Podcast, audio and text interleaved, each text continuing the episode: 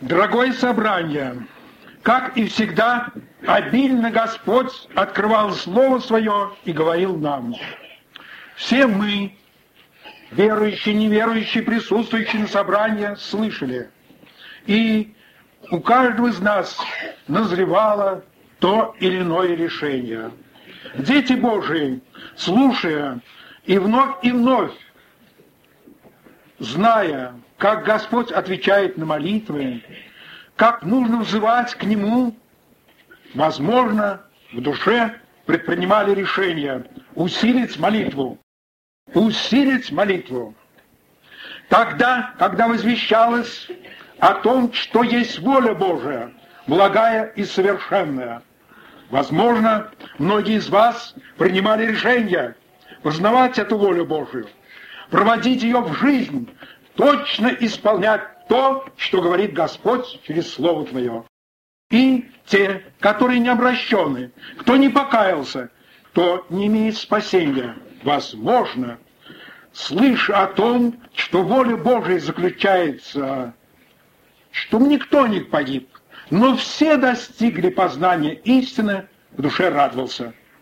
И я ведь тоже предназначен к спасению. И стоит и мне сегодня помолиться Господу, и я сложу ношу греха у ног Его. Возможно. Один Бог знает, что во время служения, молитв, пения, хора, общего было у нас на сердцах. И вот брат также возвещал о том, что великий апостол говорил, «Знаю, в кого я уверен, уверен, что он силен сохранить залог мой». Дорогие мои, когда подходишь друг к другу, спрашиваешь, ну как вы себя чувствуете? Слава Богу. Ну а как вы верите, что Господь силен сохранить вас, и вы до конца будете верны, и будете в небесах? Большинство верующих отвечает «уверен». И только не знающие говорят, Бог знает, может быть, э, дойду, а может спотыкнусь, может упаду, может быть, и веру потеряю. Но вот сегодня мы слышали прекрасную проповедь, что апостол твердо говорит, я знаю, в кого я уверовал, уверовал, и он силен сохранить залог мой на он. Дорогие все присутствующие, все это прекрасно и хорошо. Но вот сегодня мы услышим еще один призыв. Призыв, который Дух Святой вложил в уста апостола Павла. Он очень важен. Заключается он только в одном стихе. И я хотел бы, чтобы этот стих сегодня, все без исключения, запомнили наизусть. Запомнили, записали в своих сердцах, в памяти. Вот предо мной открыто первое послание Коринфянам, 16 глава. Стих 13. Повторю. Первое послание Коринфянам святого апостола Павла, 16 глава, стих 13. Бодрствуйте, стойте в вере, будьте мужественны, тверды. Бодрствуйте, стойте в вере, будьте мужественны, тверды. Вот какой призыв звучит со страниц Библии каждому человеку. Я думаю, что все без исключения согласны. Призыв хороший. Бодрствовать человеку – это хорошо, потому что отлично все знают, когда на производстве или где человек засыпает, и в дороге могут быть всякие несчастья.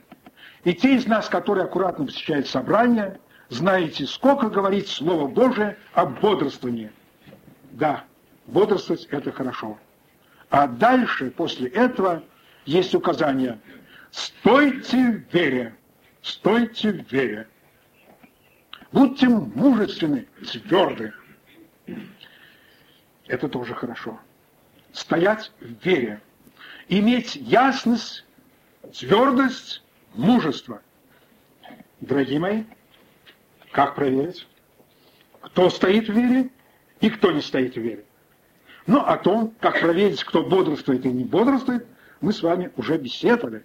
А вот пред нами теперь кто бодрствует, кто сегодня находится на собрании, вопрос.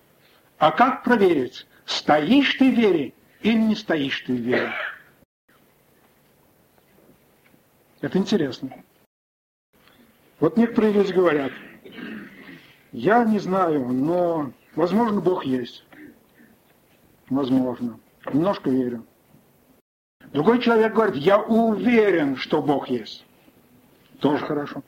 Третий говорит, вы знаете, я вот верю почти всю Библию, но вот чудеса не могу принять. Вот этому не могу поверить. А остальному я все верю. Другие говорят, я, говорит, верю всей Библии. И когда мы посмотрим, то состояние вере самые различные людей. Но про кого мы скажем, что этот вот человек стоит в вере? Стоит в вере. Как вы знаете, Слово Божие говорит, вера без дел мертва. Вера без дел мертва. И проверка веры каждого являются его дела. Библия нисколько не скрывает и говорит, что бесы тоже веруют и даже трепещут. Они знают, что Бог есть, и не сомневаются в этом. Они отлично знают, что впереди величайшее наказание им за то, что они пали, злы и делают горе среди человечества. Но это не живая вера. Это не значит стоять в вере, верить в Бога, знать прекрасно, может быть, многое и признавать. Но в чем же, в чем заключается стоять в вере? Быть мужественным, твердым. Вот как узнать, сколько нас здесь, хористов, молящихся, посетителей. Кто стоит в вере, а кто не стоит в вере. Вот когда мы открываем драгоценное Слово Божие, оно раскрывает нам начало веры. Оно заключается в том, что человек не только познает, открывает глаза, но он, узнав, что Христос есть Спаситель, принимает это, кается, обращается и получает по вере прощение грехов, новое сердце, новую жизнь. И он на основании Слова Божьего говорит, я имею жизнь вечную. Бог мне все простил. Его спрашивают, да слушай, откуда ты узнал, что Бог тебя простил? Ну как это можно знать? Ну как это можно знать, что ты помолился, Бог тебя простил? А человек улыбается, радостный, и говорит, да, да, простил. Потому что написано, кровь Иисуса Христа очищает от всякого греха. И ты имеешь вечную жизнь? Да. Откуда знаешь? А там написано, верующий в Сына Божия имеет жизнь вечную. Ибо так возлюбил Бог мир, что отдал Сына Своего Единородного, дабы всякий верующий не погиб, но имел жизнь вечную. И мы улыбаемся, мы радостны, мы сделали первый шаг. Мы стоим вере. И несмотря на то, что маршал искушений, трудностей различных, и люди подходят и толкуют, и стараются выливать эту веру, мы мужественны, мы тверды и говорим, да, мы знаем, искупитель наш жив, мы говорим, мы знаем, в кого мы уверовали, и радуемся. Это значит стоять в вере. Это значит сделать первый шаг, познать Христа как Спасителя, получить личное спасение. Стойте в вере, будьте твердым, мужественны, говорит Слово Божие. Но для того, чтобы было, нужно бодрствовать. Вы все отлично знаете, когда человек не бодрствует, его очень легко обокрасть. Очень легко. Залезть к нему и вытащить самые большие драгоценности. Точно так, когда мы не бодрствуем, подходит враг души и обкрадывает нас. Мы очнулись, открыли глаза. Где же наша вера? Сердце наполнено унынием, сомнениями и уже нет твердости, нет мужества, получается беда. Поэтому сказано вначале «бодрствуйте», а дальше «стойте вере», держите эту драгоценность. Но это не все. Далеко это не все. Вера без дел мертва. Пред нами проходят на страницах Слова Божьего замечательные герои веры, чудные братья и сестры, великие, которые, кажется, малые, кажется, простые, но они, они имели великие благословения, которые мы не имеем, не имеем, только потому, что не стоим в вере. У кого из вас есть дочка? Вот я смотрю большинство пожилых. У вас есть, наверное, дочери. Послушайте, что говорит Слово Божие для вас? Что значит стоять в вере? Идет Христос, там описано Слово Божие, и какая-то женщина умоляет, чтобы жалился он, исцелил ее, боль, ее, ее больную дочь. Это Хананеенко. А Иисус идет, идет, не отвечает. Она все умоляет. Ученики просят, ну слушай, ведь просит эта женщина. Ну послушай ее. А Иисус говорит какие-то суровые, кажется, очень даже обидные слова в ответ на это.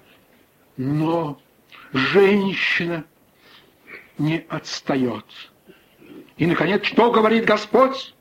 «О, женщина, велика вера твоя!» И дочь спасена. У кого здесь есть дочери, не спасенные? Я хочу искренне сказать, причина, что они не спасены, что вы, я не стоим в вере.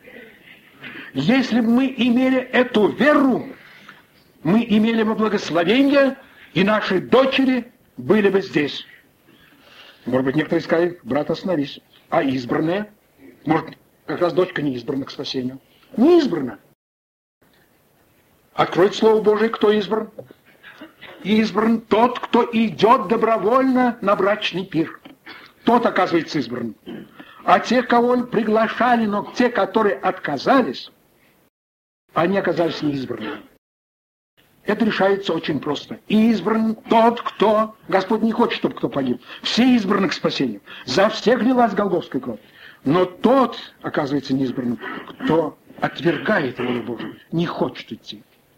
Но для того, чтобы они пришли, нужна наша вера. Слово Божие говорит ясно, что целый ряд Христос не мог сделать величайших дел по неверию их. Неверие мешает действию Христа. Христос сегодня готов спасти всех наших близких, знакомых, наш город. Но для этого нужна вера. Отцы, у кого есть сыновья, неверующие, есть здесь такие? Есть. В чем причина, что они не спасены? Вот при нами Слово Божие. Бедный отец, сын тяжко болен, беснуется. Ученики делают все усилия помочь, стараются, чтобы он был спасен. Бесполезно. И что сказал Христос? Если можешь веровать, все возможно верующему. И тот воскликнул, Господи, веру со слезами, помоги моему неверию. Христос действует, спасает. Потом наедине ученики беседуют. Господи, почему не могли? Что Христос говорит? По неверию вашим. Сей род изгоняется постом и молитвой. Эти ученики не стояли в вере. У них не было этой дивной веры. И поэтому, только поэтому еще не был спасен сын у этого бедного отца. И таких примеров масса. Вот, пригласили Христа к умирающей девочке. Вы помните? На дороге задержали Христа. Одна женщина подошла.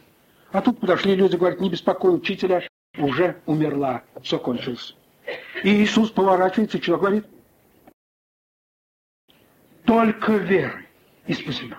Только верой. И дальше, вы отлично знаете, она была спасена. Куда мы не посмотрим, куда мы не глянем, в спасении окружающих нас играет наша вера.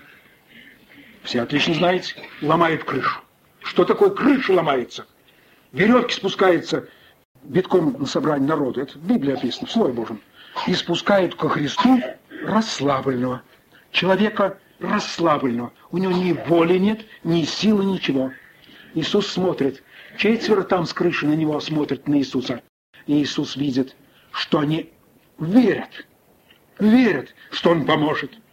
И по вере их начинается великое расслабленный, совершенно беспомощный человек спасен, спасен. Дорогие мои, стоять в вере – это значит делать определенные плоды. Это значит иметь великие благословения. Если мы с вами откроем замечательную главу о вере, это послание к евреям, то пред нами раскрываются дивные картины, необыкновенные, которые говорят о том, что делает Господь через веру. За неимением времени я эту главу не читаю, одиннадцатую. Можете углубиться дома, но я прочту только несколько стихов. Это стихи, где написано следующее в конце этой главы, с 32 стиха.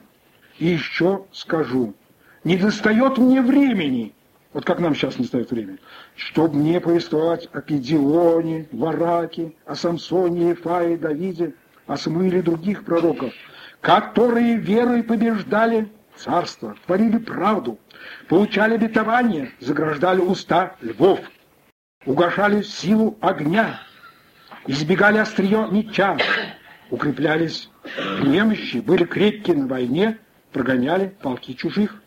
Жены получали умерших своих воскресшими. Вот вера. Есть здесь жены, у которых мужья неверующие, мертвые. Вы слышите, что делается? Жены получали умерших воскресшими.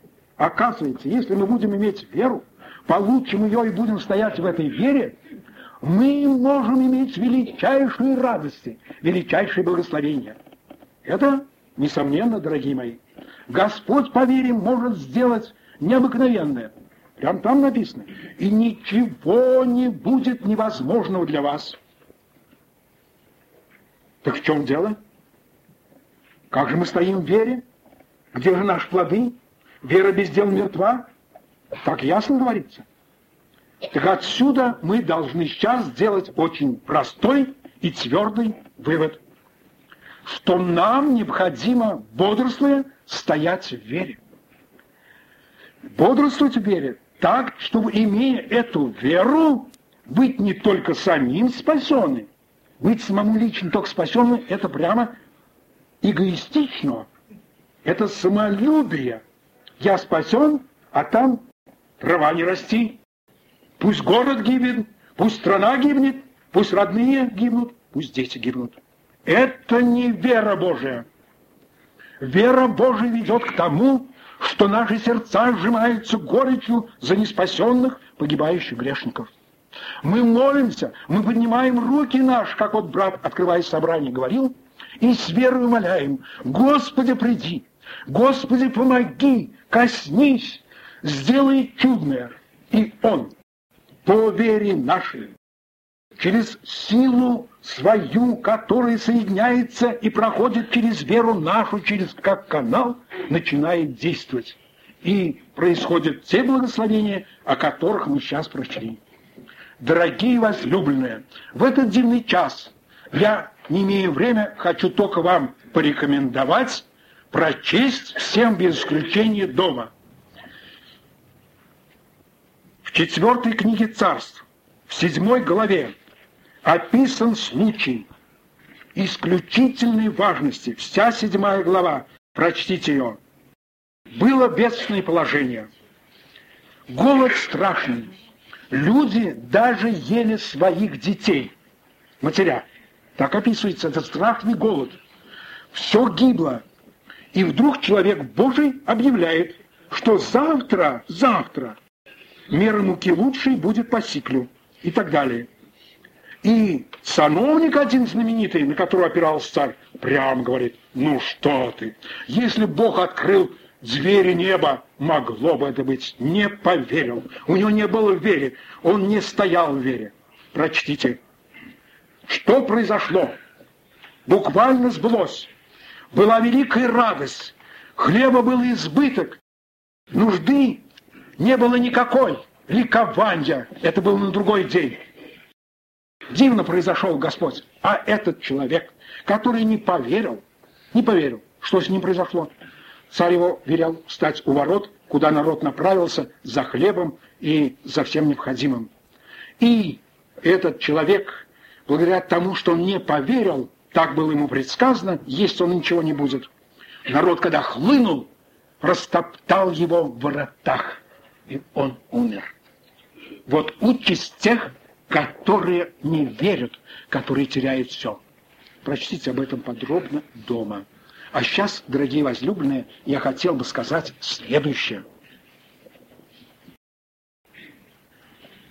Дорогой неспасенный друг, который еще не сделал первого шага веры, который чувствует, что он сомневается, колеблется, сегодня помолись, как тот бедный отец – Господи, верю, помоги моему не верю.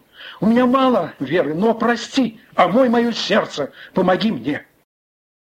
И также к этой молитве пусть присоединятся те, у кого не спасенные дети. Господи, верую, но помоги мне, у меня так мало веры. Мы ожидаем праздники, мы ожидаем больших благословений, мы хотим, чтобы в наших семьях все было солнечно, радостно а проникает холод, проникает тьма, и наши родные не спасены. Что делать? Сердце наше дрожит, мы переживаем. Но вот молитва. Господи, умножь нас веру. И когда она умножится, то уверен я, и вы все, несомненно, не сомневаетесь, начнутся такие дивные благословения, которые ничто и никак не остановят.